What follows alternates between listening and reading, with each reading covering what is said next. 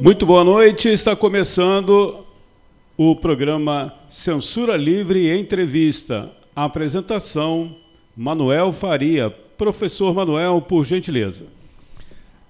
É, Para quem chegou agora, boa noite. né? Já fizemos um programa hoje, muito legal, inclusive, sobre inteligência artificial.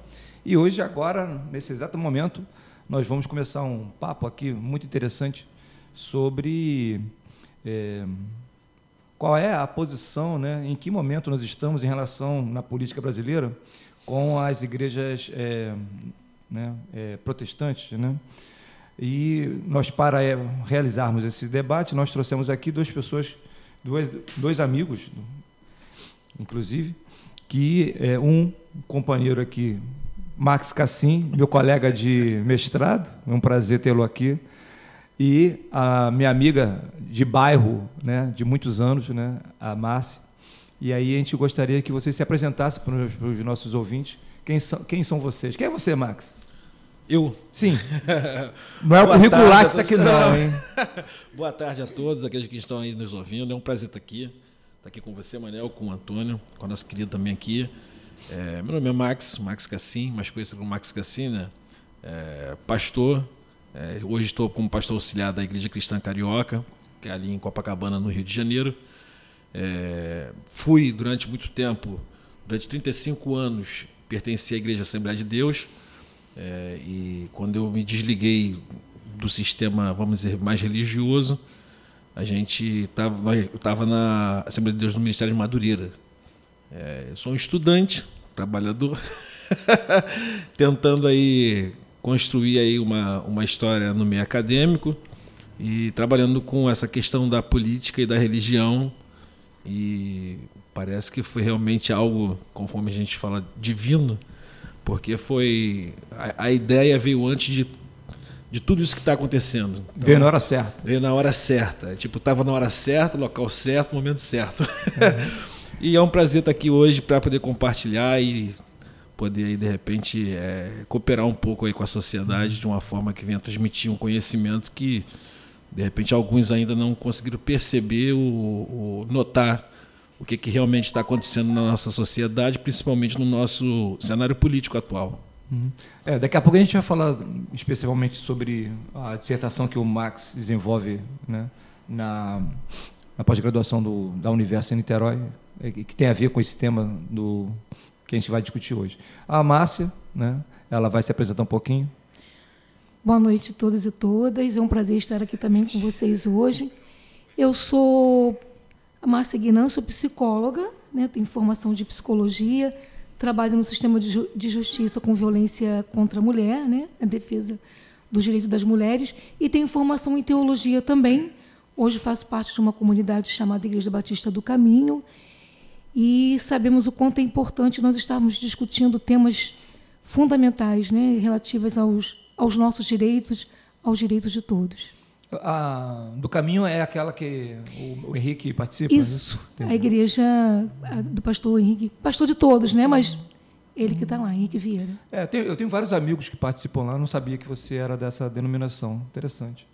É, mas a ideia nossa aqui é discutir, né? Eu acho que é um, é um tema que ficou muito visado pelos analistas políticos, né? É, que é a questão das igrejas, né?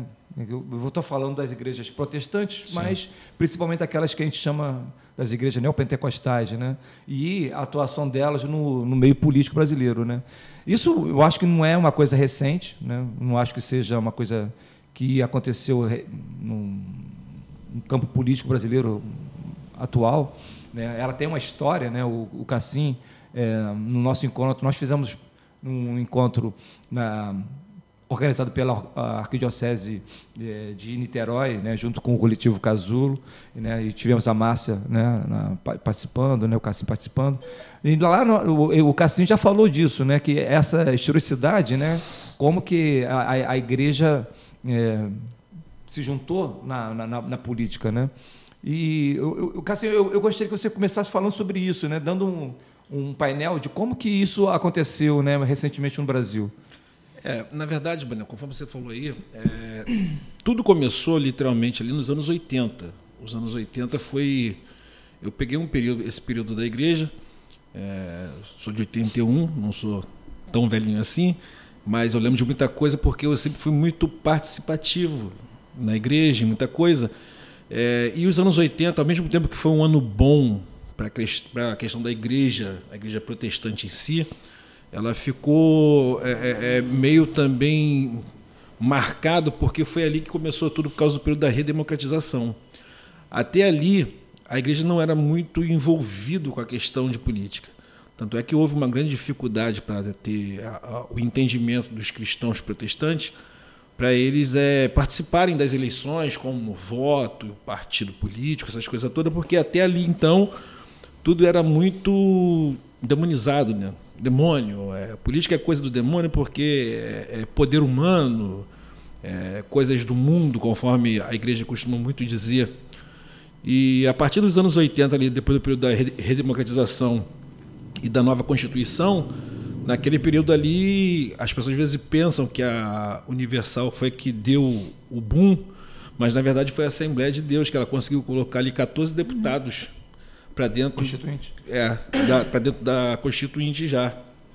E a Universal em si mesma ela começou, ela conseguiu só um. Porém a Universal tinha uma estrutura muito mais eficiente do que a da Assembleia, porque ela, ela conseguia centralizar mais os votos.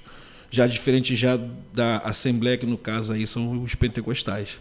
Então ali de lá para cá coincide com também com o crescimento grande da, da Universal que é mais ou menos dessa época, né? Sim, é porque a, a, a questão aí entra aquela questão da, da, das mudanças teológicas, os, o vento teológico muda, é, surge no caso aí a Universal muito mais forte com a questão da teologia da, da prosperidade, que não é algo dela, mas que veio através da, da Igreja Nova Vida. Porém, é, a deturpação e a força maior, quem, vamos dizer assim, é, potencializou essa questão da teologia da prosperidade foi o Edir Macedo e depois os outros que vieram logo após a ele. Mas a Universal em si, ela começou a ganhar essa, essa, essa, essa força porque ela começou a trabalhar de uma maneira diferente dos pentecostais. Os pentecostais, além de trabalhar muito com a massa, porém ela era muito é, é, radical em, certas, em certos dogmas, certos costumes, costumes de vestimenta, é, participar de alguns eventos, ir numa praia, isso, nada disso podia. E a Universal ela vem de uma maneira um pouco mais leve. Então, ela começou a entrar e entrar de uma forma mais leve, onde ela começou é, a, a, a, como é que vou dizer, a crescer de uma maneira mais acelerada do que os assembleanos. Apesar que hoje continua sendo a Assembleia de Deus a maior denominação ainda aqui no Brasil, mas é, é, é com isso, daí, com esse crescimento da Universal, aí vem a questão da, da televisão, das rádios, das mídias, que eles começam a, a, a como é que vou dizer, a conquistar, ou a garear, ou comprar, enfim. É, e isso daí era uma visão que ainda era um pouco muito fechada para o meio pentecostal. Então, os neopentecostais eles tiveram mais essa facilidade de comunicação. É, seja numa televisão, seja numa rádio, era mais fácil para eles isso. E, e, como que eles é, se conectaram com esse mundo da política? Segundo o que consta, pelo menos no que a gente vai pesquisando e vai estudando, o Macedo já tinha já um projeto já político desde cedo. Ele já monta já literalmente já, apesar que a Universal é fundada pelo cunhado dele, R.R. Soares, que hoje é o pastor do Internacional da Graça, mas o, o Ed Macedo, pelo que consta nas pesquisas, é que ele já tinha já esse projeto. Tanto é que ele tem um livro chamado Plano de Poder, Plano Plano de Poder é o nome desse livro, que ele fala sobre a questão de Deus, que Deus tem uma escolha de uma nação e é tipo um projeto de um Deus nacionalista. Né? Ele fala que é através dessa nação que Deus vai começar a mudar o mundo. E tudo aquilo que ele escreveu nesse livro, que foi exatamente no ano de 2008, hoje a gente vê muito disso botando, tendo tudo colocado em prática, tintim por tintim, bem assim, claro para bem claro para a gente.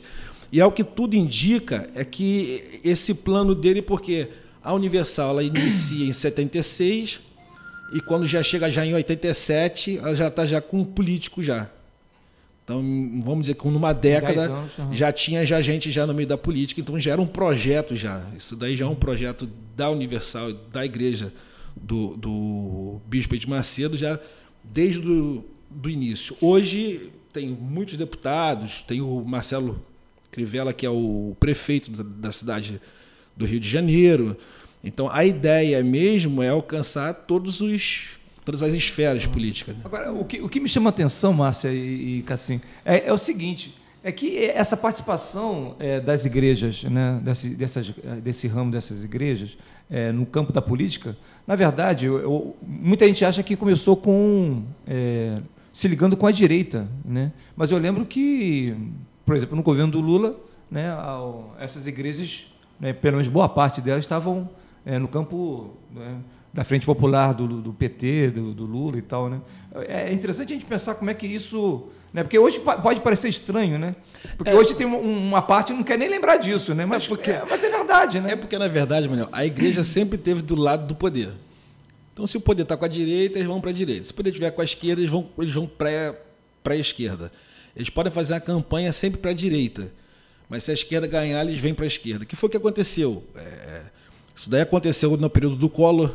A Assembleia de Deus apoiou maciçamente. Tem entrevistas do pastor José Wellington Bezerra, que é o presidente da CGADB, que é a Convenção Geral das Assembleias de Deus no Brasil que ele está lá é, declarando o apoio abertamente a favor de Collor, já viu o discurso do anticomunismo contra o PT, porque dizia que o, PT, se entrasse, ia acabar, ia destruir, ia fazer acontecer. Uhum.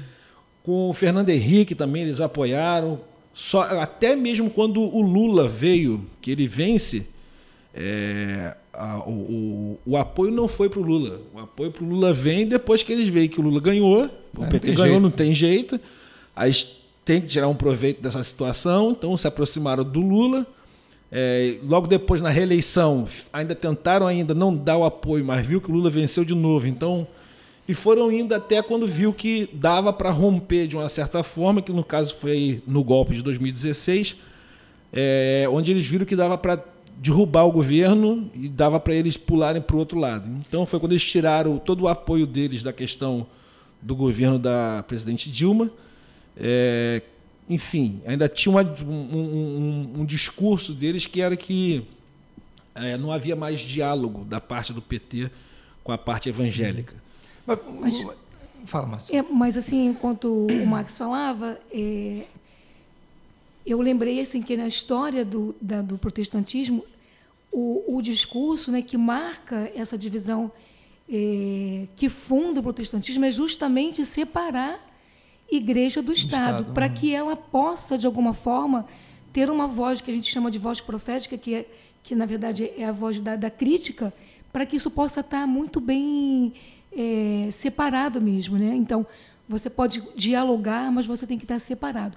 Então, é, me parece, e eu tenho um livro aqui que fala das comunidades radicais, é, que ele fala sobre o, os anabatistas, uhum. lá né, no século XVI, é, na, na, na, no momento do, da inauguração da, da, reforma. da reforma. protestante, uhum. que é um movimento que vai, vai falar, né, vai denunciar essa relação, muitas vezes promíscua, entre Estado e Igreja, e da necessidade de separar isso. Né? Então, hoje nós vemos o quanto isso continua misturado, o, o risco disso, né? porque, na verdade, é, é, se você tem os protestantes, os evangélicos, que na sua fundação é justamente, e que já foi perseguido, é, é por isso, e sempre defendeu né, a, o Estado laico, nós estamos vivendo um momento que isso está se perdendo. Né? Em algum momento, a igreja deixa de, de colocar, de deixar isso claro, para que ela possa continuar na sua função de voz profética de dizer aquilo que ela não concorda, de fazer as denúncias, né? Acho que é, isso, isso, se perdeu em algum momento aí. É, e aí, quando você fala desse, desse projeto de, de poder, poder uhum. vai no, no, sentido contrário àquilo que nós, enquanto protestantes, defendemos. É muita coisa acaba se perdendo do caminho. É, o próprio exemplo disso é a própria Assembleia, que os seus fundadores, Daniel Berg e Gunnar Wing, que eram os suecos, quando eles chegaram aqui no Brasil, eles não tinham ideia, eles não tinham, não tinham vontade, não era ideia, nunca foi é, de institucionalizar a denominação Assembleia de Deus. Então, não queriam que isso se, se tornasse uma instituição, queriam que fosse um movimento evangélico. Não uma igreja? Não uma igreja. Se fosse uma igreja, mas que fosse um movimento, não uma instituição conforme. Uhum. Uma é, estrutura, é, uma hierarquia. Estrutura, hierarquia, aquela coisa toda. Tal. Não. A ideia não era essa. Então, é, acontece um racha em 1930 na igreja do Belém do Pará, que é onde eles estavam, que é considerada até hoje a igreja, a igreja mãe, é, porque os livros deixam entre linhas, né? Que o problema ali foi a questão da a mulher do Gunnar Ving, que era o líder, a Frida Vingre, ela ter que pastorear a igreja na ausência dele. Então, no Nordeste, 1930, uma a mulher... questão patriarcal, uma mulher ter que pastorear um monte de homens, isso daí foi um, um, um, um choque muito grande e acabou que a igreja, no caso ali os obreiros da igreja lá de Belém do Pará, pressionou o Gunnar Ving. Ele pede até uma, um socorro ao pastor Samuel Nistron, se eu não estou enganado o sobrenome, é, que é um pastor sueco, para ele vir aqui para tentar intermediar essa conversa, crise, né? essa reunião, essa crise. E no diário dele, deixa lá bem claro lá que ele vai. Ele, ele não fala qual é o caso abertamente, mas pelo que ele relata, você vê que é isso, porque ele fala que ele foi é, curado por, através das mãos de uma mulher, recebeu o batismo com o Espírito Santo através das mãos de uma mulher, é, teve uma pastora que era mulher. Então ele cita tudo isso. Quer dizer, o que ele está querendo dizer é que, poxa, eu, na Suécia isso é normal e aqui os caras estão querendo aqui tipo, arrumar um encrenca. Uhum. No final há um racha. Na história oficial vai dizer que eles receberam um recado de Deus, e eles foram uhum. embora, deixaram a igreja para lá e vieram para o sul. Mas na história mais pesquisada, um pouco mais crítica, mostra que não, que houve realmente um racha. Daí foi fundada a instituição Assembleia de Deus, que através de uma brecha que teve do DIP, do, do governo do Getúlio Vargas, eles fundam o jornal Mensageiros da Paz e funda a CPAD, que é a Casa Publicadora. Porque para a questão de instituição tinha que ter, parece que um jornal, uma casa publicadora, e eles fazem isso de um fundo de, de, um, de um quintal, dizendo que já tinha uma grande é, é, é produtora de material. Mas, mas não é, havia nada, só tinha só quintal. aquele jornal que apresentaram o princípio, não tinha mais jornal nenhum. Só para fazer uma, uma questão de fundação de uma instituição.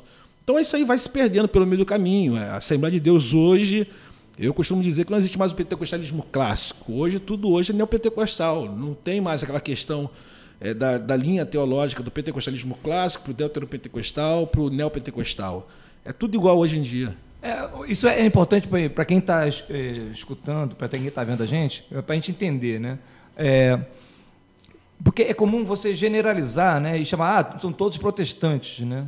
Então, não são, né? Não é, são. são. São várias denominações, várias igrejas, várias visões de mundo, né? Você está falando da, da da coisa da, da, voz profética e tal, mas parece que lá na Assembleia essa voz profética está bem diminuída. Né? Eu, eu, queria que vocês explicassem mais ou menos para a gente como é que funciona essa, essa, essa, essas visões de mundo diferentes, né? para a gente não ter aquela visão de que ah, todo, todo protestante é conservador, reacionário, né, apoia o Bolsonaro, que isso não é realidade, né? Uhum. Como é que você. Márcia, primeiro, depois o Cassim? Sim, eu, eu posso falar um pouco. assim. Eu queria primeiro dizer que eh, eu falei que eu faço parte da Igreja Batista do Caminho, mas eu estou aqui hoje representando a Frente de Evangélicos pelo Estado do Direito, que justamente surge nesse momento né, eh, eh, dessa confusão, dessa mistura do, das igrejas com a, nesse momento político nosso tão, tão difícil. E a Frente de Evangélicos vai defender justamente a laicidade né, da, da, do Estado, é, que tem que ser separado mesmo, igreja e Estado. E essa frente, ela, ela tem, ela, ela agrega várias igrejas, inclusive as igrejas mais, mais consideradas é, progressistas, tradicionais, né? algumas conservadoras, mas que tentam, buscam né, um diálogo é, propositivo no sentido de questionar essa essa ruptura mesmo, né, da, da separação entre entre igreja e Estado.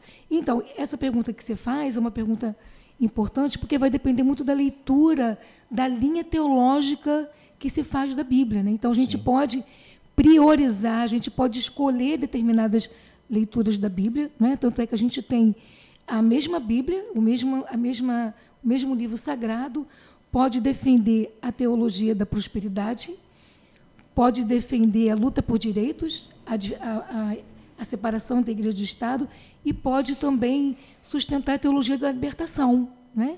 Então, assim, qual é a leitura que essas igrejas têm feito hoje da Bíblia? Né? Então, uma preocupação em conseguir resgatar, e a gente falando de resgatar, de que alguma coisa se perdeu, também uma leitura né, que esteja comprometida com a vida, com a defesa dos direitos.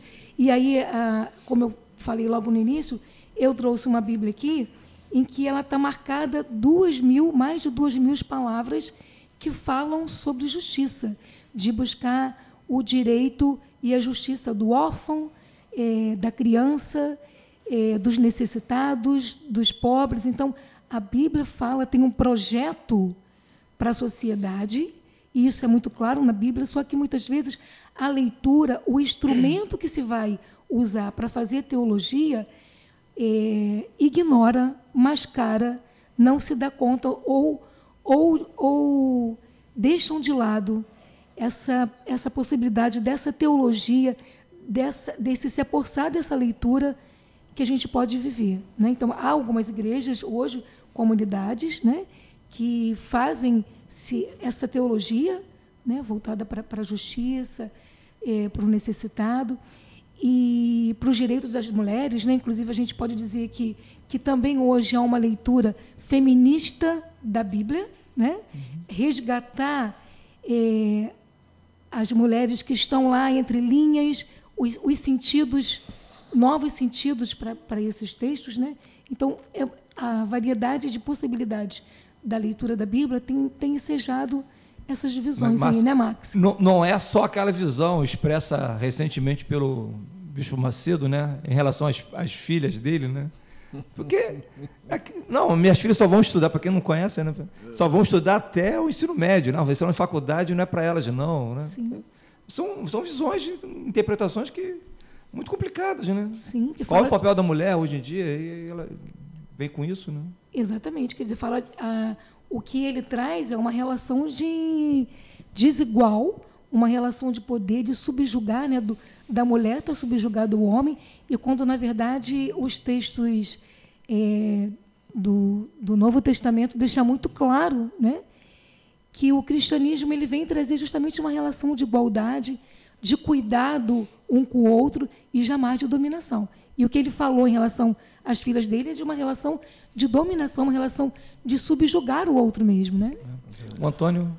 Tem um amigo de vocês aqui, compartilhou, está na escuta. É, é o, o professor Ubirajara Bragança. Gente da Isso. melhor qualidade. Salve o sal. E o Nandão Nunes. Nandão Nunes também está aqui, está dizendo: Estou Manda um abraço. Não, escutando. Nandão, um abraço. E tem uma, tem uma audiência da Austrália, que é o Pedro Júnior, sempre acompanhando os programas da Web Rádio Censura Livre. Um grande abraço.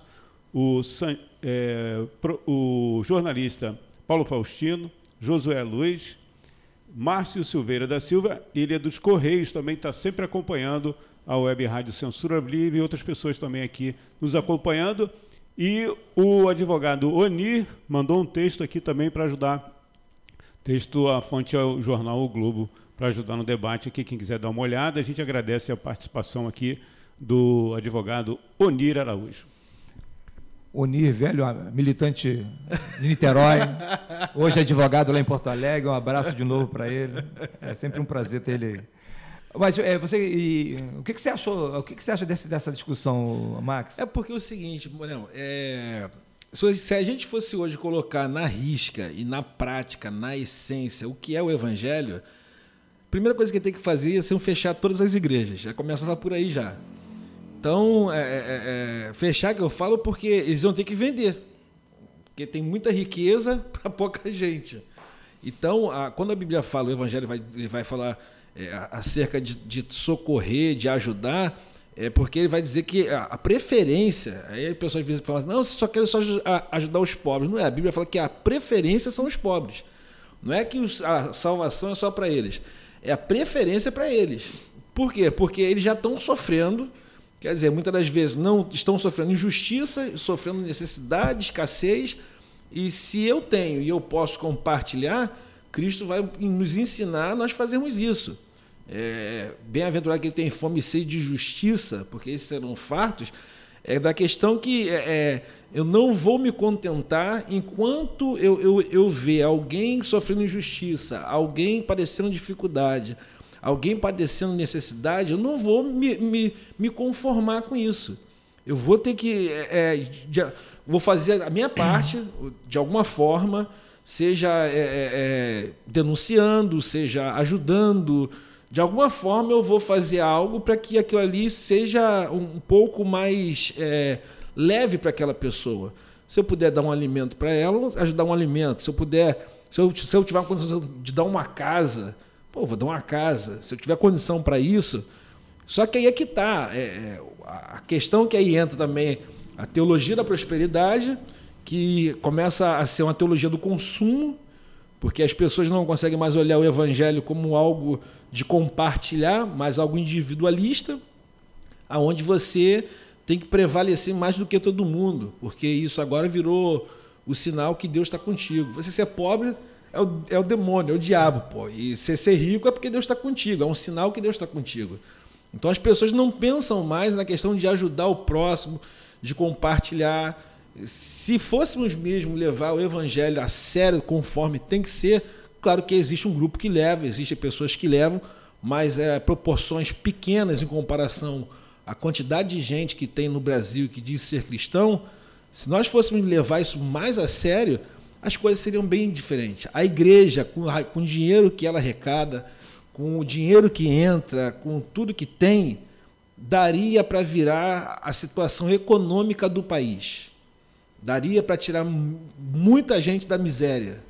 Porque o, o, o, o que se entra de dinheiro nas igrejas e que não paga imposto nenhum em cima disso e que são dinheiro limpo, dinheiro de gente que trabalha, que rala, mas para onde é que vai esse dinheiro? Muitas das vezes vai só para a liderança.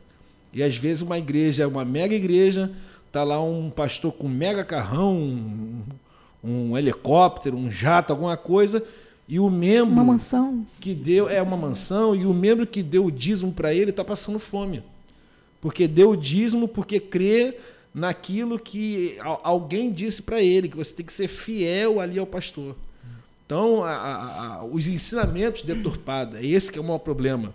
Porque quando você pega hoje a Bíblia hoje vai conversar com outro cristão numa visão mais fechada, você já tem conflito. Você tem conflito com ele quando você fala que você não pode matar o outro. Ele acha que não, pode matar, mas como é que pode? Como é que você ama o outro matando o outro? Se o, o ensinamento principal de Cristo é aquilo não que tu matarás. não queres. aquilo que tu não queres que faça contigo, não faça com o outro. Eu não quero que ninguém me mate. Eu vou matar o outro por quê? É um pensamento simples, mas que devido os ensinamentos errados da Bíblia Sagrada em muitos templos, em muitas igrejas, isso está acabando não só com a sociedade, está acabando com a igreja também. Que é uma coisa que as pessoas não conseguem enxergar. Hoje, a, a, a igreja hoje faz mais mal a si faz mal para o, o mundo, vamos dizer assim, sim, mas faz muito mais mal para si, porque o índice de suicídio está aumentando dentro das igrejas, o índice de violência está aumentando dentro das igrejas, o índice de é, é mulher apanhando dentro da igreja está aumentando, está tudo aumentando e para pior. Agora, também tem um outro movimento, eu queria que você já analisasse, é, é, fugindo um pouquinho do, do, do, tema da questão da política, mas é, é, importante a gente discutir isso, que é, é um movimento também de, do movimento protestante, né, eh, setores do movimento, desse movimento protestante, é, construírem pequenas igrejas, né, né, meio que alternativas, acho que do caminho, um, pelo que eu já conversei com os meus amigos, é parecido com isso. Ou então aquele setor também que é dos é, desegrejados, né? Sim. Eles são, eles se reivindicam como protestantes, mas não, não querem ir numa igreja porque tem essa estrutura, aquela hierarquia e aí o dízimo, não sei o quê. Eu acho que também é um movimento que cresce, ou, ou não. Eu não sou não sou da, dessa área, mas queria que vocês falassem sobre isso. Bastante, né, Max? Os chamados desigrejados, né? Tem uhum. muitos jovens dentro desse grupo, Você pode né? considerar hoje que é a segunda maior denominação do Brasil. Isso tudo? Só perde para a Assembleia de Deus. É mesmo? Sim. Por justamente buscarem né, um, Essa... um, um evangelho comprometido com a vida. Né? Um pouco mais. É porque acaba o que acaba acontecendo, mano? Acaba sofrendo esse pessoal é, em algum momento no caminho, no caminho que a gente fala, no caminho Entra em conflito com não só teve conflito, ele foi violentado, a gente chama assim, violentado de uma maneira espiritualmente, espiritualmente que eu falo, não é uma questão de só espiritual, mas realmente espiritualmente que eu falo porque eu, alguma liderança é, violentou ele, numa questão de psicológico, uma questão de engano, de manipulação, de mentira. E aí a pessoa às vezes ela sai daquele lugar, vai para um outro lugar e vê que o outro lugar é igual. Sai daquele lugar, vai para um outro, vê que é igual. Chega uma hora que ela fala assim: bom, tudo igual, então como a gente não precisa de salvação, a gente não precisa de igreja para ser salvo, então vou servir a Cristo, fazer tudo aquilo que Cristo ensinou nas Escrituras e tentar manter minha vida dentro desse padrão, independente de igreja. Porque a igreja em si é só um local para a gente se reunir, se comunicar, manter a comunhão, encontro. Né? encontro. Uhum. Mas é, é, é que tem ali um, um, uma, uma, uma essência? Tem. Aí entro numa fala de um pastor chamado Caio Fábio. Congregar é bom quando congregar é bom. Quando, quando não, não é for mais, mais acabou. Uhum. Pode ir embora. E, e, e, essa questão também, né? Que, é, essa, que, que, a gente, que nós podemos juntar. A leitura fundamentalista Sim. da Bíblia, né? essa, essa leitura literal da Bíblia, é, não está dando conta das questões atuais, da modernidade. E aí os jovens, né, quando o Max fala eh, da quantidade enorme de que a gente tem hoje de, sobretudo de jovens, né, que estão fora da igreja porque as igrejas não estão respondendo questões com discurso uhum. mais moralista do que realmente de, de, de acolhimento, né? E esses jovens estão procurando outras alternativas, outras é. comunidades, ou simplesmente, é, que é diferente, né, a questão da, da igreja, da sua espiritualidade, as pessoas continuam buscando sua espiritualidade, mas longe dessa, da, do que a gente chama da, da relação institucional. Né? Elas acabam se afastando porque elas não estão dando, dando conta, não estão respondendo às questões que estão postas aí. É porque né? se, usa, se usa mais hoje em dia, Manel, a, a, o Antigo Testamento, porque o Antigo Testamento dá respaldo autoritário para essa liderança autoritária. Uhum. uhum. Entendeu? Porque o Antigo Testamento é um Deus nacionalista. Então não é à toa que quando você vai ler na Bíblia no Antigo Testamento, está lá Deus de Abraão, Isaac e Jacó. É um Deus, um Deus nacionalista, é o Deus de um povo.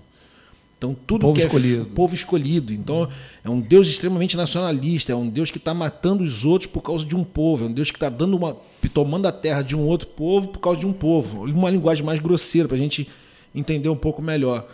Então, é, é, é, é, uma questão mais, mais dura, mais rígida. É uma questão que você tem que respeitar um homem que se diz ser o sacerdote. É uma questão que cai fogo do céu e mata os outros. Então, a, é o Deus vingativo. É né? o Deus vingativo, uhum. é o Deus que mata. E, e o povo só consegue encontrar respaldo, essas lideranças, tanto numa questão política, eles só conseguem encontrar esses tipos de respaldo no Antigo Testamento.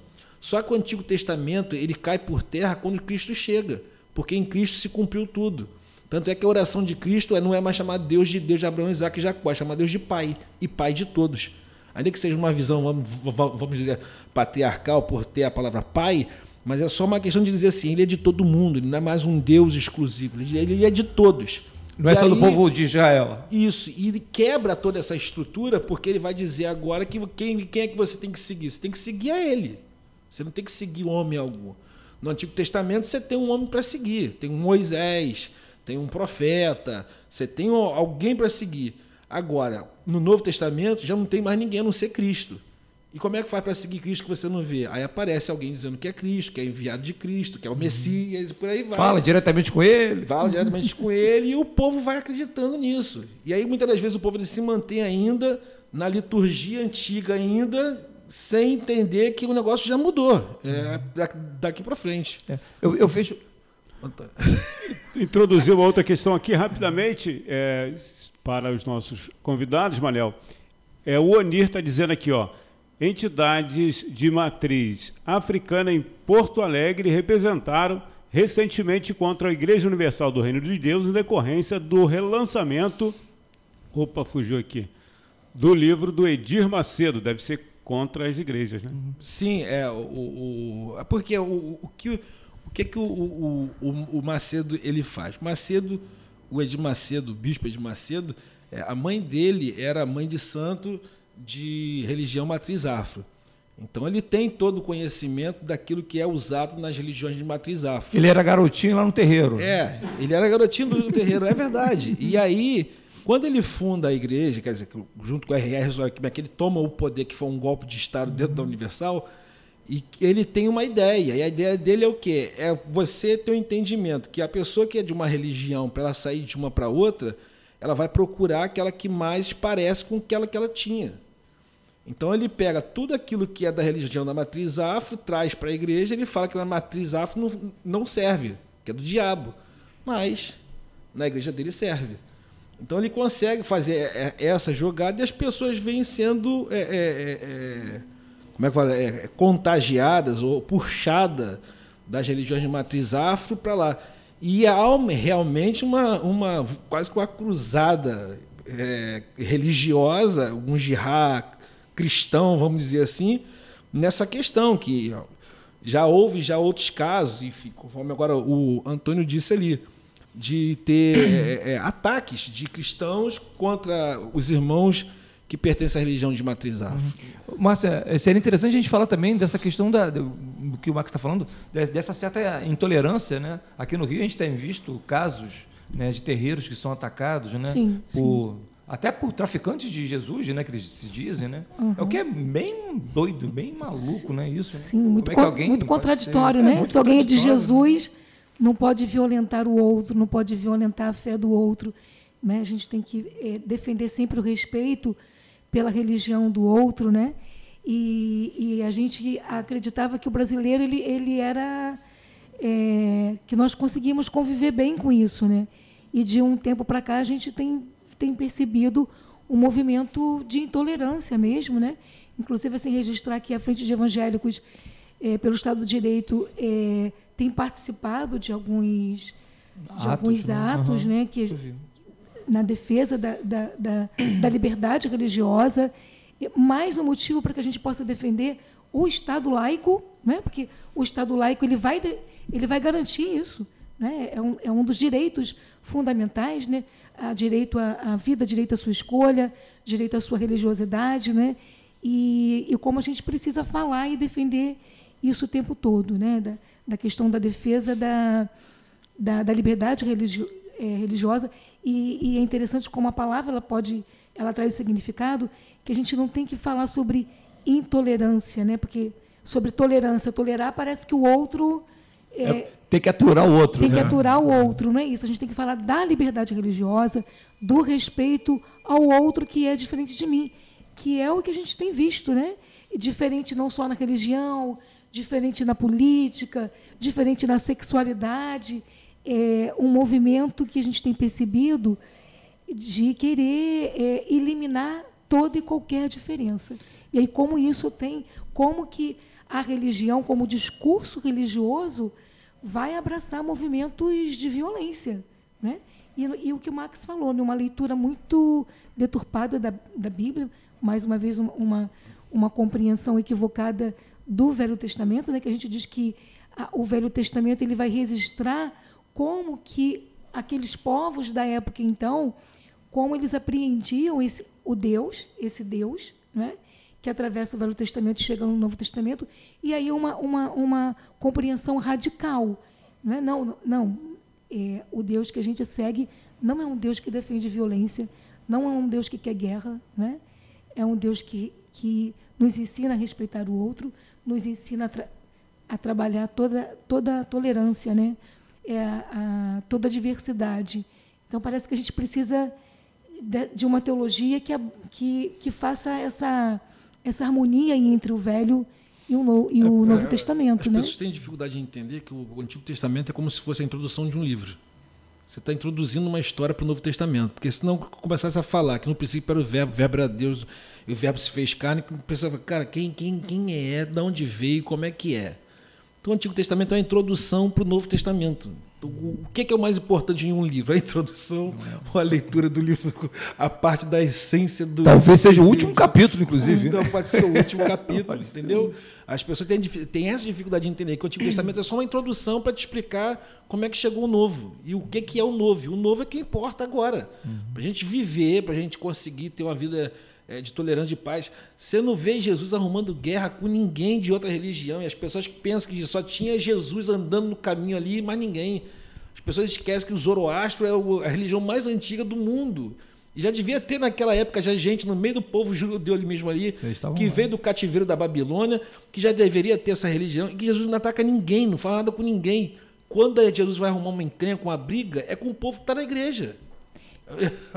Os sacerdotes, os saduceus, os escribas. Até expulsa, né? É, expulsa, quebra, vira a mesa, dá Questionando a estrutura da época, né? Sim, é. porque a, o, o povo que se dizia carregar o nome do pai dele está excluindo o povo, ele vai falar: não, calma aí, tu não, é meu, tu não, é, tu não pertence ao meu pai. Porque eu sou do meu pai, eu vim do meu pai, eu vim abraçando. Você fala que é do meu pai, está expulsando, tem alguma coisa de errado. Que errado aqui é tu. Uhum. Se eu sou o filho direto dele, se eu sou ele e ele sou eu, e você está dizendo que você está vindo no meu nome e está expulsando os outros, não, tem alguma coisa de errado. Errado aqui é tu, não sou uhum. eu. Agora, é, hoje em dia tem toda uma preocupação né, de setores da sociedade brasileira em relação a essa coisa do, desse fundamentalismo, né? Que penetrou no mundo da política. Né? Então tem é, assim uma, uma, uma, preocupação que é, é, existe um discurso que, é, é bem, é, é, é, bem representativo naquele vídeo, vocês devem ter visto, do Bolsonaro em cima do carroção, dizendo que agora nós somos a maioria e não vamos impor a nossa, a nossa visão de mundo né? cristã e tal, tal, tal. Quer dizer, isso é uma preocupação né? que a gente tem. Né? Eu acho que é o, o cerne da democracia, né, pelo menos da democracia liberal, é aquela em que é, todas, todos devem ser respeitados, mas principalmente quem é, é a, a, minoria. Né? Tudo bem que o Brasil a gente pode chamar de um país cristão, tudo bem, beleza, mas tem gente que não é. Né? Tem judeu, tem budista, tem, tem uns ateus. Né? Uhum. quer dizer, então, é, essa preocupação, né? se você vai, vai, vai ter um Estado né, que vai seguir né, uma visão, e aí já é uma visão né, de certa, eh, certas igrejas é, protestantes, e, e quem não é cristão, o que, que faz? Muda? Vai para vai Portugal? Vai para. é porque, é, é, conforme falei, é a questão do autoritarismo. E eles só encontram é, é, respaldo na Bíblia nisso no Antigo Testamento. Então, a, a, e, e, muitos líderes evangélicos gostam disso porque eles são autoritários.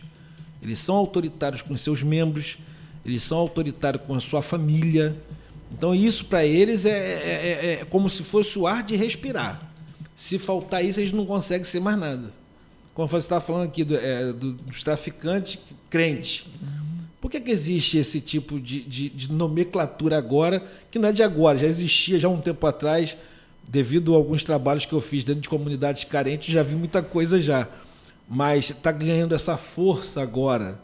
Porque as igrejas de agora, não todas, mas grande parte delas, tem envolvimento com milícia, tem envolvimento com tráfico. Então eles recebem o dinheiro do tráfico, recebem o dinheiro da milícia, em contrapartida eles abençoam, oram pelos traficantes, pelos milicianos. E, aquela, e, aquele pessoal que está ali com a arma na mão, que não tem conhecimento nenhum de nada, eles acreditam piamente que Deus está com eles. E eles vão sair como se fosse um exército mesmo de um povo de Jesus. É jihad mesmo, hein? Jihad mesmo. Uma certa vez eu entrando numa comunidade próximo da onde eu morava e a gente sempre fazia ali uns trabalhos de oração, pregar para eles. Eles estavam saindo para invadir uma outra favela na hora que a gente estava entrando. E quando eles me viram, que eles me conheciam, que eu sempre estava lá, eles viraram para viraram um pro e falaram: Isso aí, um, chegou o Max, Vamos pedir para ele orar para a gente. Eu falei, pô, então dobra o joelho que eu vou orar. Não, ora pela gente, que nós estamos saindo aqui agora para invadir a favela lá, para Deus dar vitória para a gente. Eu quase dei um tapa no pé do ouvido de cada um deles, porque eu conhecia a maioria, mas eu sabia que aquilo não era culpa deles. A culpa era, foi de alguém que passou esse ensinamento de uma maneira errada para eles e que eles acreditam nisso. Porque é a questão do autoritarismo. Eles gostam de ter. Alguns pastores não andam com arma, mas gostam de uma arma. Eles falam que pregam em nome de Deus, mas adora estar com um grupo violento. E você vai ver na Bíblia Sagrada Jesus andando com uns homens que eram até violentos, mas que quando eles tinham atitudes violentas, como no caso de Pedro que cortou a orelha de Malco, Jesus repreendeu foi ele. Ou no caso de João, que queria orar para cair fogo do céu e queimar os samaritanos, Jesus repreendeu foi o João. Não repreendeu o cara que barrou ele dele entrar na cidade, ou não repreendeu os soldados que vieram prender ele. Repreendeu quem estava com ele, que estava violento demais. Calma, rapaz, que isso? De que espírito é você? De onde é que você está vindo, rapaz? Você está andando comigo, não aprende comigo?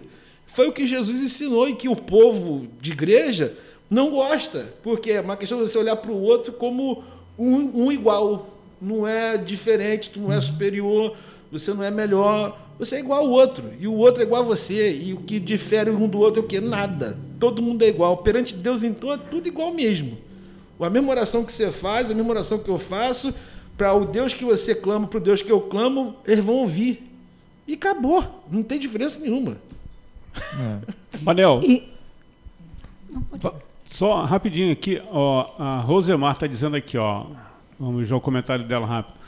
O nosso país é uma mistura de religião. Fugiu aqui, de religiões.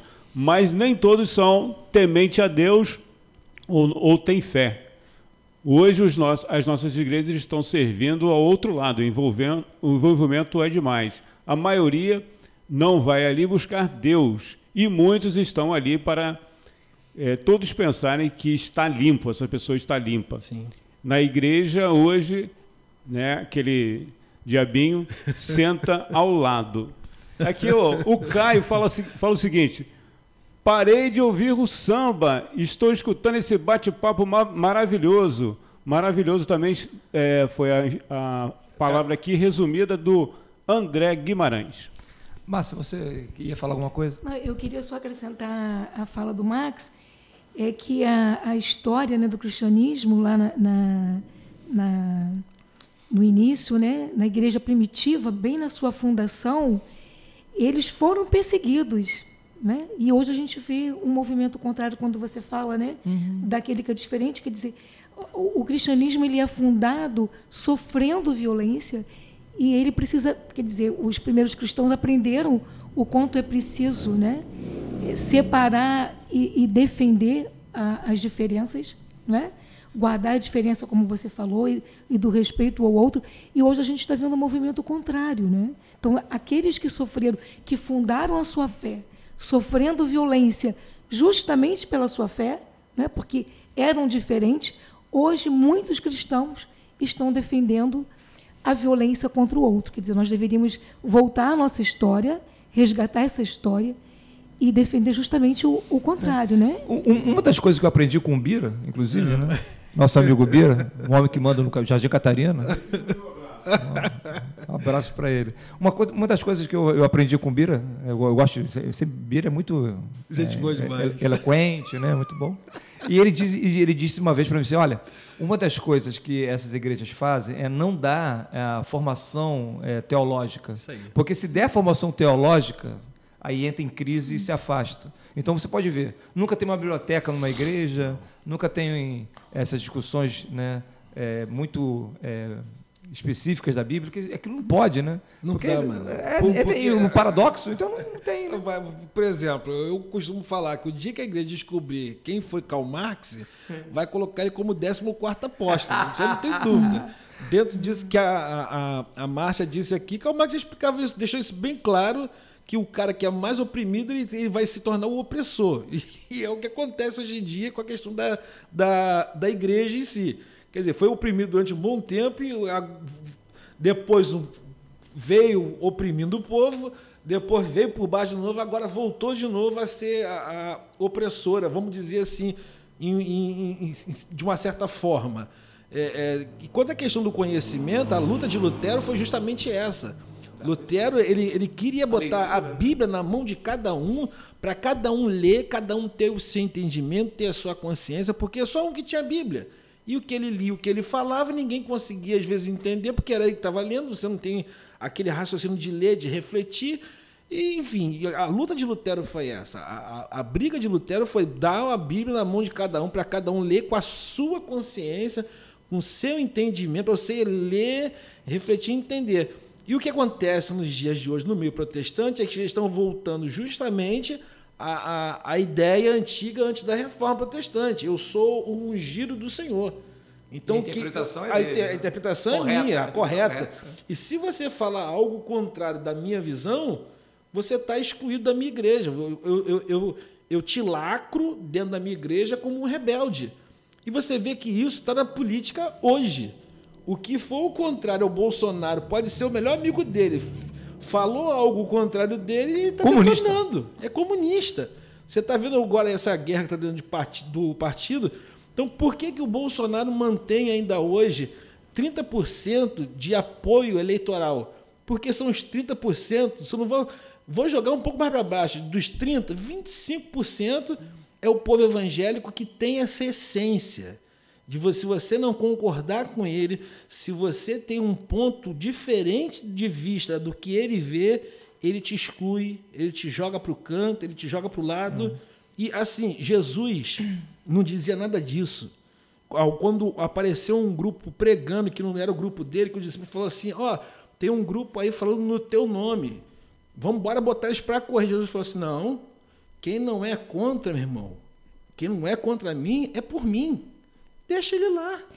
Está sendo a favor, pode estar tá vendo um pouco diferente, mas o, o, o objetivo está sendo o mesmo, meu irmão, vamos tocar o barco. Então, só, só, dá tempo? Dá, claro. Dá. Aqui a gente tem tempo à vontade, não tem não. Então, voltando um pouquinho ao que o Max falou sobre, sobre reforma, né, é, da reforma protestante, da leitura da Bíblia, que você fala sobre estudar teologia. Eu quero até falar um pouquinho sobre a minha história, porque eu sou formada em teologia também. Comecei com 18 anos, foi minha primeira faculdade. E eu me lembro exatamente é, do que aconteceu, porque é uma distância, há uma distância muito grande entre aquilo que você escuta na igreja Sim. e aquilo que é ensinado. A, sua, é, só para a gente entender, a sua origem é Igreja Batista? Igreja Batista. É. A sua família tem, tem, vinha dessa tradição, sim, né? Sim, tradição batista. E assim, e, e foi um choque para mim entre aquilo que eu escutava e, e daquilo que eu comecei a ouvir então sobre teologia, dos estudos, né? E foram quatro anos estudando teologia e eu saí com um compromisso da, da, do curso de teologia dizendo assim, aquilo que eu aprendi eu quero passar. É um compromisso de vida meu, porque assim não tem sentido eu guardar Sim. aquilo que eu tô que eu tô aprendendo, né? E assim e e agora fazendo um link com a questão da reforma, porque, assim, quando Lutero fala de cada um poder ler a, ler a Bíblia, mas há critérios, né? a gente, o que a gente chama da hermenêutica, Sim, hermenêutica da leitura da Bíblia. Então, é, eu não vou pegar a Bíblia e vou ler, senão fica um, vai ficar uma, um pouco bagunçado isso aí. Mas, assim, quais são os parâmetros, quais são as referências, os livros históricos da época. Né? Então, é preciso. É o nosso livro sagrado? Sim, mas há que ter critérios para estudar a Bíblia, né? as referências, quais os sentidos da, da, da, das palavras no grego, no aramaico, as referências sociais, políticas, econômicas, tudo isso, quando você vai estudar a Bíblia, você precisa saber, você tem que levar em conta, porque senão a gente vai cair de novo naquela leitura que a gente está falando aqui, numa leitura fundamentalista. Sim, né? Sim. Não, não, não vai fazer uma interpretação do texto, né? e vai seguir o que está ali literalmente. literalmente uhum. Né? E a gente precisa resgatar esse, é, essa forma de estudar a Bíblia né, como uma hermenêutica séria. E a gente pode dizer também que tem várias hermenêuticas. E aí, só puxando um pouquinho de novo sobre a questão da leitura é, feminista, né, a gente falou sobre o Velho Testamento. Por exemplo, lá no Velho Testamento tem uma história de estupro. Né? Então, a mulher. Ela, é, e, e, e, não, e foi um estupro coletivo e depois essa mulher é esquartejada pelo seu, seu marido. Tem também a né? história de estupro que o próprio irmão estuprou a irmã. Exatamente. Muitos, e aí? Muitas histórias de estupro. É, e aí? É para é é pra seguir? Não, claro que não. Aquilo ali é justamente para a gente questionar, para dizer o, o, o quanto de violência tinha em relação à mulher, o quanto a Bíblia foi escrita né, num contexto judaico patriarcal e quando você vai ler a Bíblia, você tem que levar isso em conta. Se, né? se, se esse povo do governo lesse mesmo a Bíblia, até os que dizem ser cristãos, que são os ministros, que falam que são crentes, que são cristãos, se eles lessem realmente a Bíblia e levassem é, é, é, ao pé da letra, conforme eles levam a questão de outros materiais didáticos, eles iam proibir o Antigo Testamento, porque o Antigo Testamento tem tudo, tem estupro, tem. É, eu lembro que tem relações homossexuais. Relações também, né? homossexuais, tem, tem uma passeata, uma marcha LGBT, tem tudo. tem, tem. Tá, lá, tá tudo registrado lá pela Bíblia Sagrada lá. Só que eles não leem, eles falam que são crentes. É que eles vão ler só uma parte, né? É, o que interessa. Então, tipo assim, eles querem é, é, é, limar um tipo de material didático, como no caso a cartilha contra a homofobia nas escolas, alegando que aquilo ali escandaliza, é não sei o quê, enfim. Mas se você for ler a Bíblia, a Bíblia tem mais coisa eróticas. Você pega o livro de Cantares de Salomão, tá lá, um livro erótico, de ponta cabeça. Só não vê quem não, quem, quem não quer. Você vê lá o povo de Sodoma e Gomorra que estava lá se reunindo na casa de Ló para querer ver, ver os anjos. A Bíblia fala que era do mais novo ao mais velho. Quer dizer, era uma marcha LGBT que estava na frente da casa de Ló. Você vai ver que os filhos de Davi, um estuprou a irmã. Tem esse caso de juízo que foi um estupro coletivo. Além do estupro coletivo, ele esquartejou a mulher todinha e distribuiu para todo mundo. Você vai ver que uma prostituta salvou um exército. Tem história de tudo quanto é tipo lá de gente que esse povo que é fundamentalista vai achar um escândalo. Mas por que, que não acha um escândalo? Não lê? Não conhece? Não entende? Ou só, é, só mede para um lado? Entendeu? É uma questão, são, são questões, conforme a Márcia falou. Eles fazem umas interpretações que para a gente que está um, que tá com uma visão diferente deles, uma visão mais para o evangelho, a gente fala assim, pois só podem estar tá brincando comigo. Não podem estar tá fazendo isso de brincadeira, porque não, não é possível alguém em sã consciência ter tais atitudes e falar isso em nome de Deus. É, é, é, Max, Manel, Oi. tem uma contribuição aqui, ó, desculpe interrompê-los, do Marcos Vinícius, ele dá um, manda um abraço para todos. Gente, um grande movimento que formava as pessoas eram as comunidades eclesiais de base no Sim. catolicismo. Isso empoderava as pessoas. É uma pena que as dioceses católicas vêm tirando as comunidades eclesiais de base do seu trabalho pastoral, a participação do Marcos Vinícius. É... Eles, com certeza, com certeza deve estar dando algum tipo de trabalho para a liderança católica. É, era interessante. Essas atitudes. É. Eu lembrei das aulas do, do Marcelo agora. Né? É, eu acho que era interessante também, porque esse debate ele também não perpassa apenas as igrejas é, protestantes. Eu acho que também, dentro da própria igreja católica, existem setores né, que a gente chama dos setores progressistas. Né? né recentemente, semana passada, foi semana passada, né?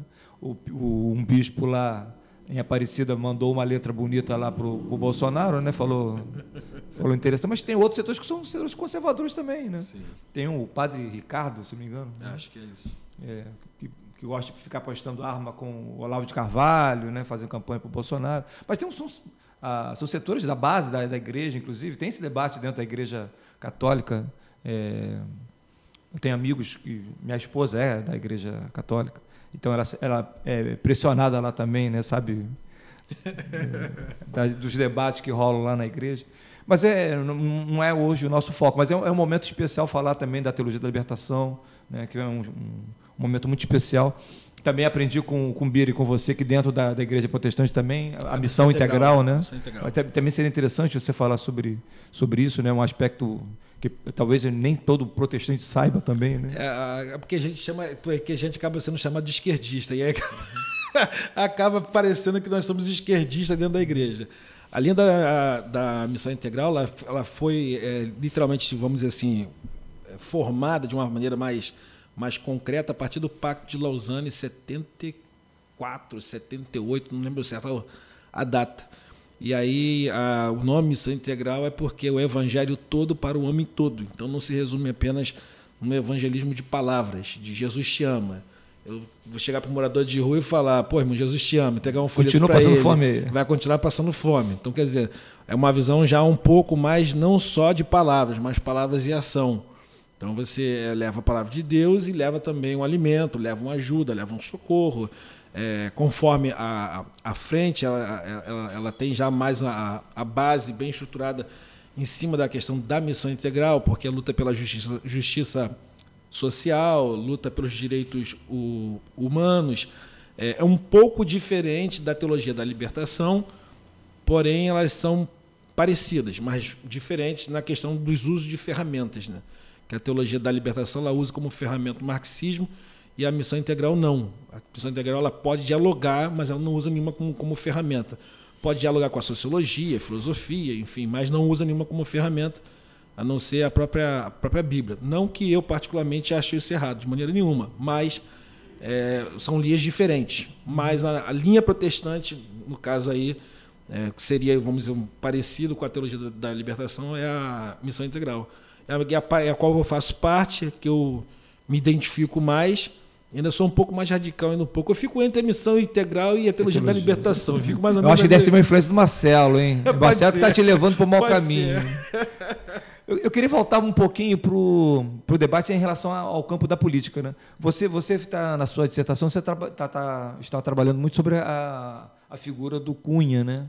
Nosso Sim. querido preso lá em Curitiba, né? Sim, é a figura do Fala um pouquinho Cunha. sobre a sua dissertação. É a minha dissertação, eu estou trabalhando da, com a aliança dos pentecostais com a questão política, é, dos pentecostais mesmo, eu não falo dos neopentecostais, passo por eles, falo, cito alguma coisa deles, mas o meu objeto de pesquisa estão sendo os pentecostais. É, até mesmo porque eu vivenciei algumas coisas e achei interessante fazer a pesquisa sobre eles, porque se falam muito só dos neopentecostais e deixam os pentecostais para trás. Na verdade. Você pode explicar qual é a diferença para quem está assistindo a gente? Vamos lá. É, a, a diferença que tem é uma linha é teológica. É, a diferença que tem uma linha teológica, porque quem chega aqui primeiro são os pentecostais, vamos dizer assim, com Luiz Franciscone, que é o cara que fundou, o pastor que fundou a igreja cristã do Brasil, aquela igreja cinza que tem espalhada em vários lugares a igreja a Congregação Cristã do Brasil. É, ele foi o primeiro a chegar aqui em 1910. Logo depois dele... Tá, mas em, em, linhas gerais, o que, que é, defende um pentecostal? Então, um em 1911 chega aqui os assembleanos. Eles, aí, a, a, linha pentecostal, que a gente chama do pentecostal clássico, eles, traba, eles trabalhavam, acreditavam e, e, pregavam mais em cima da questão do batismo com o Espírito Santo no falar em línguas. Essa é a primeira onda que a gente chama, que divide em três ondas: o pentecostal, o deutero-pentecostal e o neopentecostal. Os pentecostais são os que trabalhavam com a questão do falar em línguas estranhas quando fosse batizado com o Espírito Santo. Os deuteropentecostais vieram e vieram trabalhando com a questão da, da do exorcismo, cura. É, não, não focava tanto na questão das línguas estranhas, que não era interessante para eles, mas focava mais na questão das curas, milagres é, e os, os exorcismos. E aí vem os neopentecostais, que aí não foca nem em cura e milagre nem nada, não foca muito menos na questão do batismo com o Espírito Santo e foca mais numa questão do exorcismo, que é o que a gente vê muito na igreja universal, e na questão da teologia da, da prosperidade. Então, então, essa divisão ela é, é, é baseada na, na, nas práticas que ocorrem dentro da igreja. Teológicas, não... perfeitamente. As, é, as, práticas teológicas, naquilo que eles, que eles focam mais, que eles dão mais evidência. É, por exemplo, na Assembleia de Deus, você pode ver, de repente, é, conforme a gente diz na manifestação do Espírito Santo, alguém levantar e entregar uma profecia, coisa que você nunca vai ver numa igreja neopentecostal na sua vida, entendeu? Você vai ver de repente é, na igreja Assembleia de Deus, uma igreja pentecostal, alguém falando em línguas estranhas, coisa que dificilmente você vai ver numa igreja neopentecostal, porque o foco não é esse deles, entendeu? Então assim, é por isso que eu digo que hoje, de uma forma geral, para quem frequenta igreja, frequentou igreja, enfim, se você for na igreja hoje, dificilmente você vai ver uma igreja Assembleia de Deus, é, alguém clamando, conforme eles falam no meio religioso, clamando batismo com o Espírito Santo. Mas você vai ver alguém pregando, falando que vai cair uma chave de um carro, a chave da vitória, a chave disso. Que é a teologia. Um chaveiro da, inteiro, é, é a teologia da, da prosperidade, prosperidade, entendeu? Eu sou o caminho. É, é, isso aí. E aí acaba aí. É, e aí acaba aí desvirtuando tudo isso. É aquela história do deposita 100 que Deus vai te dar mil. É o que você está ouvindo hum. muito dentro das igrejas hoje em dia. Então, para mim, Max, que fui nascido e criado na Assembleia de Deus, peguei a igreja, o melhor, a melhor década dela e vi a igreja chegando, a igreja que eu falo no meio pentecostal, vi chegando aonde está hoje em dia, no meu ponto de vista, é, a igreja pentecostal clássica acabou. O que existe hoje é tudo neopentecostal, porque o foco hoje está sendo sempre o mesmo: tá. mamon, dinheiro. É, vamos adorar o Deus mamon. Poder. É, é o poder, é poder humano, poder terreno. É, Jesus espalha esse povo todo. Se tu falar de Jesus para esse povo, todo mundo se espalha. Agora tu falou de política, eles se unem. Uhum. Entendeu? Então, se unem volta, voltamos de lá para a política. O, a sua dissertação. Vai. E aí. O Cunha.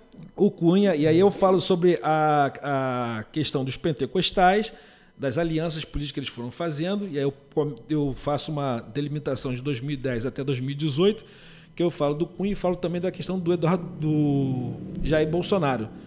E eu faço essa. É, é um, um, veio, veio, veio mostrando a fusão que houve dos pentecostais com a política e como eles, de uma certa forma, de uma maneira indireta, cooperaram para o golpe de 2016 e como eles continuam cooperando para o processo que está se desenrolando até hoje no nosso cenário político.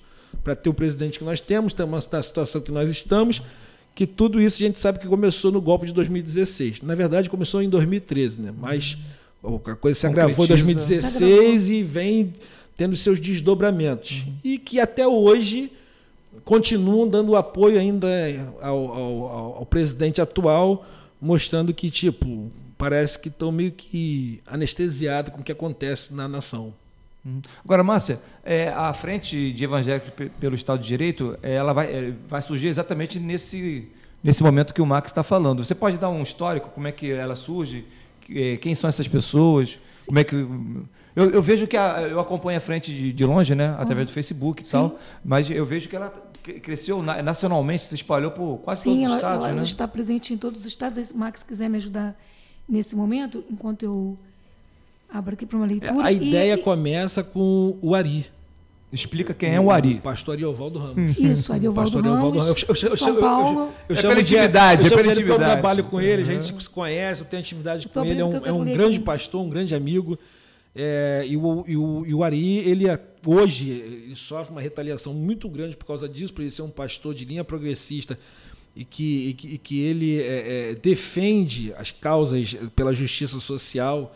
As coisas que eu vi que o Ari fazer, conversar e falar, são coisas assim não é porque é meu amigo e conheço pessoalmente, trabalho com ele, não, mas é um homem de caráter, de integridade. Semana passada eu vi o vídeo dele lá na Avenida Paulista, no Lula Isso. Livre. Ele foi visitar o Lula lá em Curitiba, ele participou dessa passeata. O Ari pertencia aos 400 intelectuais do que governo do, do Lula. Né? Então, e agora, diante de toda essa situação, o Ari ele se posicionou em 2016 é, foi fundado à frente com a questão de mostrar é, que os evangélicos não são todos iguais e mostrar que existe um grupo de evangélicos que está querendo lutar pela coisa correta. Uhum. Não está apenas pela questão do, do dinheiro. Deus Amon? Como é que é? Deus. Mamon. Mamon. É. E, e, eu fico pensando assim, eu, eu, quero ler um texto aqui da frente, e eu fico pensando assim, é, a, a frente, ela também vem falar desse vácuo Sim. Né? É, que, que a gente pode dizer que tem nas igrejas, porque eu lembro muito da, da história do, do Martin Luther King, né? na década uhum. de 60, né? Uhum. E, e eu fico pensando assim que todo protestante, todo cristão, ele, ele por natureza, ele deveria ser um ativista, um ativista dos direitos, dos direitos civis. E a gente tem é, essa essa linda história do Martin Luther King, né, que, que lutou pela, pela contra a segregação racial, morreu defendendo isso, né? conseguiu é, uma lei, assegurar uma lei da, da, da defesa dos direitos é, civis, e isso lá, nesse momento, enquanto igreja, né? É, com a participação de outros movimentos. E aí, quando a gente fala da frente de outros movimentos que têm surgido, né? e que agrega muitos os, os desigrejados, é, do quanto a gente pode fazer essa crítica da, da das igrejas, né? de, de que ela não está dando conta, como eu falei anteriormente, é, dessas questões sociais, políticas. E eu lembro muito que quando eu era professora de escola bíblica dominical, né, eu falava muito assim que o perigo da gente é, se tornar gueto, uhum. né? E na verdade a Bíblia fala de você ser sal, de você estar tá lá, estar tá na política, não no sentido de você é, disputar poder, mas de você questionar esse poder, de você questionar as estruturas de poder, é?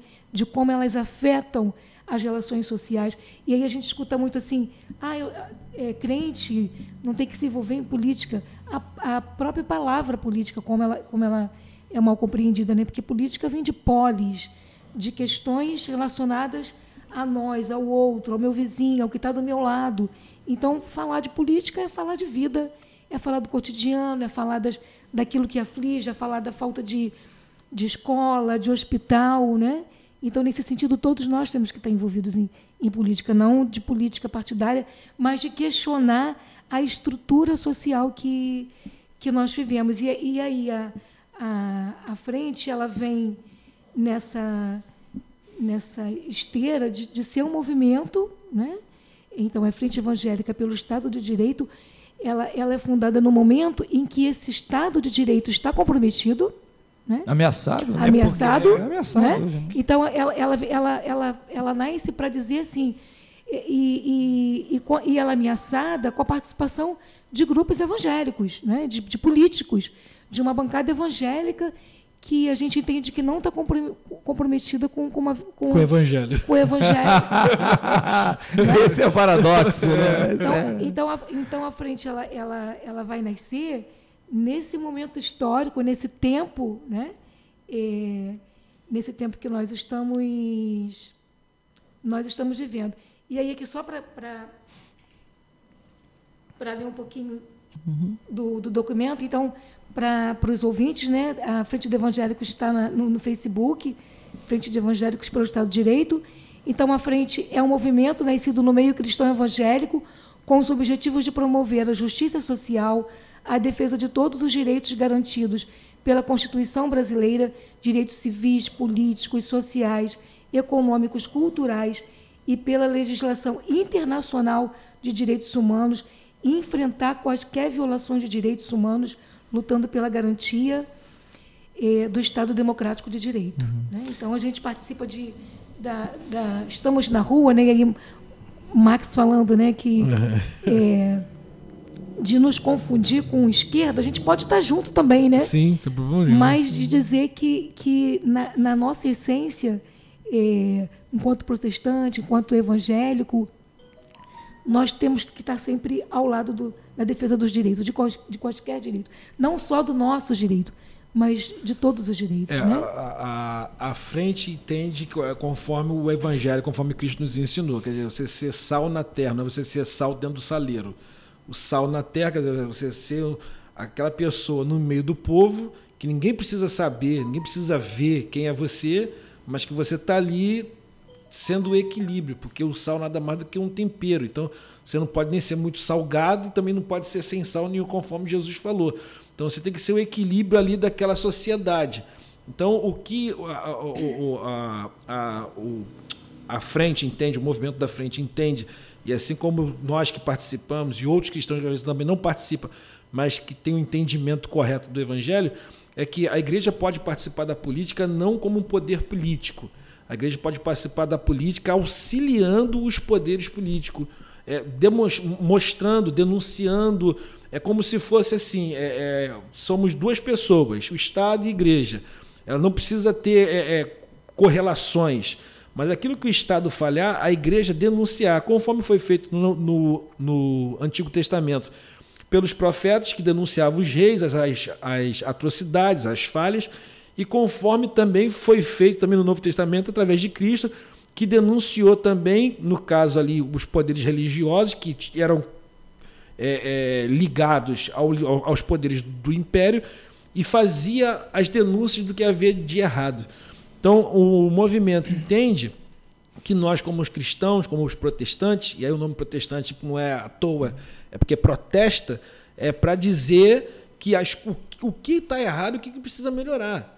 Não é apenas para denunciar. Se precisar da igreja como alguma um braço auxiliar para ajudar nas coisas que possa melhorar, pode contar com a igreja. É. Agora, pensando politicamente em relação ao atual momento político, ao governo e tal, e a participação dos protestantes nisso, é, eu fico assim imaginando, é, quando, quando você tem é, uma participação tão colada né, dos protestantes, né, desse setor é, protestante, ao governo, né, carne e osso, né? E quando esse governo entra numa decadência, numa crise, como a cada momento se aprofunda e você não sabe realmente para onde que vai, né?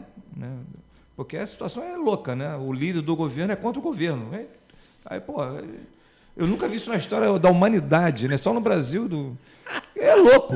Mas é quando você vê essa união, essa carne e osso entre esse governo e os esses setores é, protestante, você fica assim, Em que momento, né, em que momento né, esse setor vai perceber que aquilo ali é, é um erro? Quando acabar a mamata. Porque a, o, o, a, a questão de nós estarmos colocando a cara é justamente para dizer que Marco Feliciano, Sóstene Cavalcante, Silas Malafaia, Samuel Malafaia, Alexandre Esquerdo e todos os outros políticos que dizem ser da bancada evangélica, que pertencem à bancada evangélica, não nos representa. Porque o que, o que nós entendemos de evangelho, eles fazem totalmente ao contrário. Então, quando eles vão perceber que estão fazendo errado? Nunca, porque eles não têm consciência, eles são hipócritas. A hipocrisia deles cega eles, porque o que eles estão querendo enxergar é somente o poder e o dinheiro. Entraram nisso para isso. O, o discurso de quando vem é que vou lutar pela igreja. Deus não precisa que ninguém lute pela igreja. Jesus não precisa que ninguém lute pela igreja. Deus não deu autonomia para ninguém lutar pela igreja. A igreja é dele, ele faz o que ele quiser. E pronto, acabou. E não precisa de homem nenhum para lutar por ninguém nem por nada. O que cabe a nós como igreja é ser igreja, mas igreja correta. E é, é, é o, o, o, que, o que nós vemos na, na, na, bancada evangélica, com todos aqueles que dizem ser evangélicos no meio político, de repente pode ter um ou dois, que são raras exceções, que podem estar fazendo um papel certo, como a Benedita, tirando um ou dois ali, você pode ver que a parte da bancada está muito mal para aquilo que Cristo deixou como ensinamento. E eles não vão, infelizmente, eles não vão se ligar, eles não vão despertar porque o interesse é outro. O interesse não, não, é, não é o É mais material. É mais material. O mamão está com eles. Eles têm que ir lá beijar a mão do mamão todo dia, porque o mamão está dominando. Eu costumo dizer que o mamão, que no caso é o dinheiro, ele é um Deus que não tem boca e fala: Eu posso, eu te dou. E eles se prostram diante desse Deus. E eles acreditam que esse é o Deus deles, dizendo que é um outro Deus. Mas, na verdade, é o, é o mamão. Eles são fissurados no mamão. Mamão é tudo para eles. Então, como é que você vai largar? Conforme aí entra naquilo que Jesus disse para o jovem rico: quer ser salvo? Pega tudo que tem e vende dá para os pobres. A Bíblia fala que ele ficou triste. Como é que alguém vai fazer isso? Se chegar para o Marco Feliciano e falar: Marco Feliciano, se arrepende, cara. Para de falar besteira, pô. Você está aí fazendo aí besteira aí, cara, em nome de Deus. Não vai se arrepender. Orgulho, arrogância mamon, poder, não vai deixar eles nunca verem isso. Só vão ver isso quando se arrebentarem. E quando se arrebentar, ainda vai ter um jeito ainda de tentar sair de uma maneira ilesa, dizendo que é porque é, funciona mais ou menos assim, mano. Quando vê que vai começar a dar errado, aí vai começar a aparecer aquela história do Deus me revelou, Deus me falou, o, o, diabo apareceu e está com. É, eu lembro, eu lembro de ter visto isso, por exemplo, no, no Collor. Né? O Collor teve o apoio desse setor, mas não teve uma hora que, né, quando já explodiu o movimento popular do Fora Cola e tal, aí a igreja, quer dizer, esses setores sim. abandonaram, né? E fizeram isso com a Dilma também, recentemente. Sim, até, sim. até certo momento estavam com a Dilma, depois... Sim, né? sim. E aí usaram como desculpa PN, PNDH3, né? É o... que fala, falaram que foi ali que... É o surgimento do kit gay. É, o kit gay, né? Uhum. O kit gay é mamadeira. Mamadeira de pior. que é, é, é, mais fácil acreditar numa vaca voando que nessa mamadeira, mas acreditaram. Sim. Acreditaram, entendeu? E é, é, é, essa questão que a gente fala do, do da falta do conhecimento, da, da falta da instrução. E quem manipulou a massa evangélica para votar tirou um lucro. E o povo agora está sofrendo. A minha maior, a minha maior, vamos dizer, a minha maior tristeza é saber que boa parte do povo que votou em quem hoje está na presidência, hoje sofre. E quem manipulou eles a votarem está hoje tá no bem bom. E não fazem questão nenhuma de lutar pelo povo, porque eles estão bem. Eles estão tirando proveito. E o povo. Para não e, falar outra coisa. Né? É, não, e, e, e, exatamente isso, né? Essa questão da, da.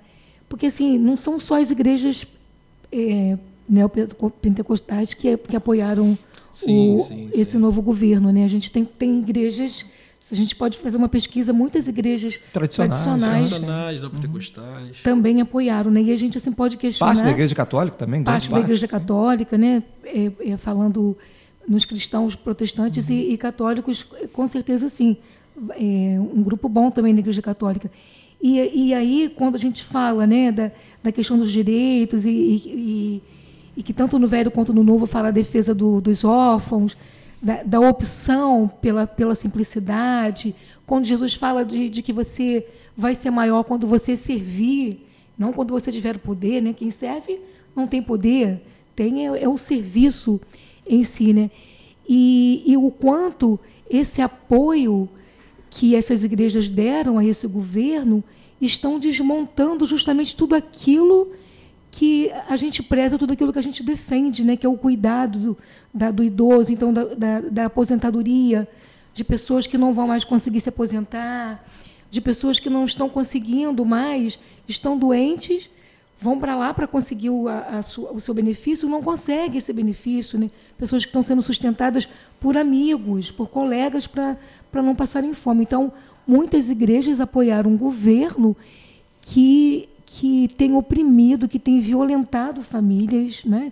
É, que tem é, desmontado políticas públicas, inclusive até de mulheres também, né? então não, não, não há dinheiro desmontando políticas. A gente soube, inclusive, que vários documentos que tinha na Secretaria é, de, de, Políticas para Mulheres, eles, esses documentos eles sumiram, eles desapareceram, né? não só nesse sentido de preservar a história, preservar a memória, mas de, de todo um, um, incentivo à violência, a questão do armamento. Então, assim, uma incoerência, né? Um, um evangélico votar em um governo que vai contra né, contra o povo. Contra o povo, contra a existência, não só da questão da aposentadoria que a gente colocou aqui, mas a questão da educação. A, a gente sabe que algumas leis nos governos da, da Lula e da Dilma tem, garantiram né, a, a entrada de, de pessoas na, com políticas públicas que garantiram a entrada de, de jovens na, na universidade. A gente tem visto esse desmonte, então, com esse apoio né, do, de, de, de, parte da igreja protestante e de parte da igreja, da igreja católica. Né? Então, é um momento histórico que a gente vai ter que depois se debruçar e, e pensar muito né, o que, que aconteceu e o que, que tem acontecido para que esse apoio, para essa cegueira, a gente pode pensar uhum. numa certa cegueira. Alienação. Alienação, numa leitura é, muito fundamentalista, usando muito Romanos, né, quando fala de, de, de autoridade. Né? De Toda, maneira errada. Ou de uma maneira errada, né? Toda autoridade vem de Deus, não. A autoridade que vem de Deus.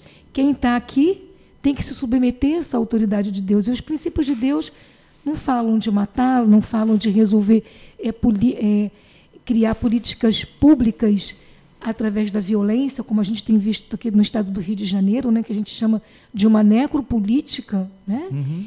que, que não se constrói políticas para a vida e, e, que a gente vê que é, nesse discurso né, é, que vai acabar com o tráfico, que não acaba coisa nenhuma. Então, crianças estão morrendo, jovens negros estão morrendo, né? Então a gente precisa questionar é, é, historicamente, nesse tempo, qual o lugar que a igreja tem, tem se posicionado aí. Sim. Né? Pessoal, vamos ter que encerrar. Temos aqui a, já um, uma hora e meia já. Você aí, se, se deixasse, a gente iria continuar. né, a gente vai embora mesmo. Queria agradecer a participação da Márcia Gnanço, queria agradecer a participação da, do, Mar, do Max Cassim. Foi um prazer, eu acho que foi um debate que aponta muita coisa, né? É, para a gente entender até para quem não é do, da área, né, para entender qual é o, a participação né, desse setor, que é um setor importante da sociedade brasileira. Eu acho que a gente é, é, é, o que eu achei melhor é explicar que não, não é todo mundo que é igual nesse negócio. Temos diferenças, né, são coisas diferentes e a gente pode é, até vislumbrar no futuro que a luta continua e o jogo não está perdido ainda. É, a gente tem que entender que o, o, a questão evangélica, o, povo evangélico, na sua maioria, muitas das vezes eles cometem algumas atitudes por, por ignorância, porque eles confiam muito na sua liderança. E a liderança acaba cometendo, tomando atitudes por interesses próprios, individuais, sem pensar no povo. E acaba que o povo vai nessa onda acreditando naquele líder. É, existe um número menor, conforme já fomos, a gente já falou aqui já, que, que pensa um pouco mais é, independente E aí, esse, aí, nós que já pensamos um pouco assim, somos vistos em alguns lugares como rebeldes. Eu então já estou até no inferno já. já devo estar tá lá já para muita gente, mas enfim. Mas que nós não somos. É, é, o, o grupo evangélico não é um todo igual. Existe um povo que luta pela coisa correta, que luta é, é, pelas causas justas, que está tentando fazer a, coisa andar e andar conforme o, o, o, ensinamento de Cristo, principalmente não Cristo a qual você tem visto aí sendo pregado em muitas televisões ou na boca de muitos deputados, mas o Cristo a qual nós servimos, ao qual nós fazemos questão de dizer que é o Jesus de Nazaré, aquele que deu a sua vida, lutou pela causa justa e que nos ensinou qual é o caminho que a gente tem que seguir creio que isso vai passar. Isso vai passar. Não vai demorar dois anos. Isso vai passar. Vamos marcar um próximo encontro daqui a dois anos para a gente ver como é que ficou. Palavra de pastor. Márcia, muito obrigado, Márcia. Ah, e dizer que a gente precisa, assim, é, é a busca do diálogo, né? Com o conservador, uhum, com o progressista, sim. É, essa relação é, separada sempre entre Estado e religião. Sim mas sempre pelo caminho da, da, do diálogo e sempre contra toda e qualquer intolerância. Né? Muito obrigada por estar aqui com vocês. Nós que agradecemos. O, o Antônio vai dar uma palavrinha. O Marcos Vinícius, que falou aqui no início, Manuel, e é, é, que falou da comunidades eclesiais de base, ele diz: Sou protestante, aí botou uns risozinhos, né? e professor de teologia latino-americana. Aí, Show. Legal. Bacana. E aqui também. aí recado, recado para você, Max. Para mim? É. Foi uma, foi é, é Maílson Guilherme. É Maílson. Isso, ele diz aqui, ó. Avisa para o Max que a trupe do curso estará segunda-feira na sua palestra. um abraço, Maílson. Beijo é. no coração. Quer, quer, fazer propaganda da palestra? Que Não, que é? é Ampu. É Ampu que ah, vai lá, lá é, segunda-feira agora, a partir das. Você vai falar no Ampu? Vou, vou falar. Mas faz propaganda, pô. Vou apresentar um artigo Isso, lá segunda-feira na Universidade Veiga de Almeida, na Tijuca, ali em frente à estação de São Cristóvão. Fala que é Tijuca, mas é em frente à estação de São Cristóvão ali. É, vai ser a Ampu e sexto encontro de História Internacional. É, vai ser de segunda a sexta, vai ser manhã e tarde, mas na segunda-feira, na parte da tarde, vai estar eu, vai estar o Bira apresentando Mal acompanado lá. Você, é, só, só ando bem acompanhado só. vamos, nós vamos estar lá fazendo uma apresentação dos nossos artigos. O Bira vai estar fazendo a apresentação do, do artigo dele. E eu vou estar fazendo a apresentação Santa, de um artigo. É, eu acho que é da Santa Dica. Uhum. E eu vou estar fazendo a apresentação de um artigo que eu estou falando sobre a questão do messianismo em torno de Bolsonaro. É, como o título do artigo é O Messias que não foi prometido. Pô, já é o outro motivo você vir aqui, mano. É, então, é. tem problema nenhum. Ele também ele também mandou uma pergunta aqui, mas pelo adiantar da hora, né? Para Márcia. E aí, Márcia, a gente bota você aqui para responder depois, né? O Maílson e também o Cristiano Moreira. Ele Cristiano só gente Opa, boa. colega, colega, outro pastor. Bate-papo de qualidade. E mandou um abraço aqui para todos. Abraço, abraço Cristiano. Especial aqui para você, Max e o Manuel. A gente, a gente teve um problema na transmissão da live, no finalzinho, né? Ficamos aí uma hora e pouco. Mas a gente vai reprisar esse programa. Quem sabe a gente reprisa até com uma própria live, né? Que a live chama Sim. mais audiência. Parabéns aí a todos né, e agradecer a audiência. Foi bacana. Antônio, fala do. Ah, é, convidar aqui. Convidar a galera aí. A festa de confraternização da Web Rádio Censura Livre vai ser um, do dia 17, uma, é, um almoço na Casa do Sintuf, que fica lá na rua Desembargador Geraldo Toledo, 29, São Domingos, em Niterói. E o prato é apenas 10 reais, uma confraternização, né? Estrogonofe de frango, acompanha o arroz branco e batata palha. A gente vai vender os ingressos aí para essa festa de confraternização da Web Rádio Censura Livre. Manel, muito obrigado. Max e Márcia, muito obrigado. Muito obrigado a você. Eu agradeço. A gente vai ficar com a reprise agora do programa da Wellington Macedo, Cinema Livre, Web Rádio Censura Livre, a voz da classe trabalhadora.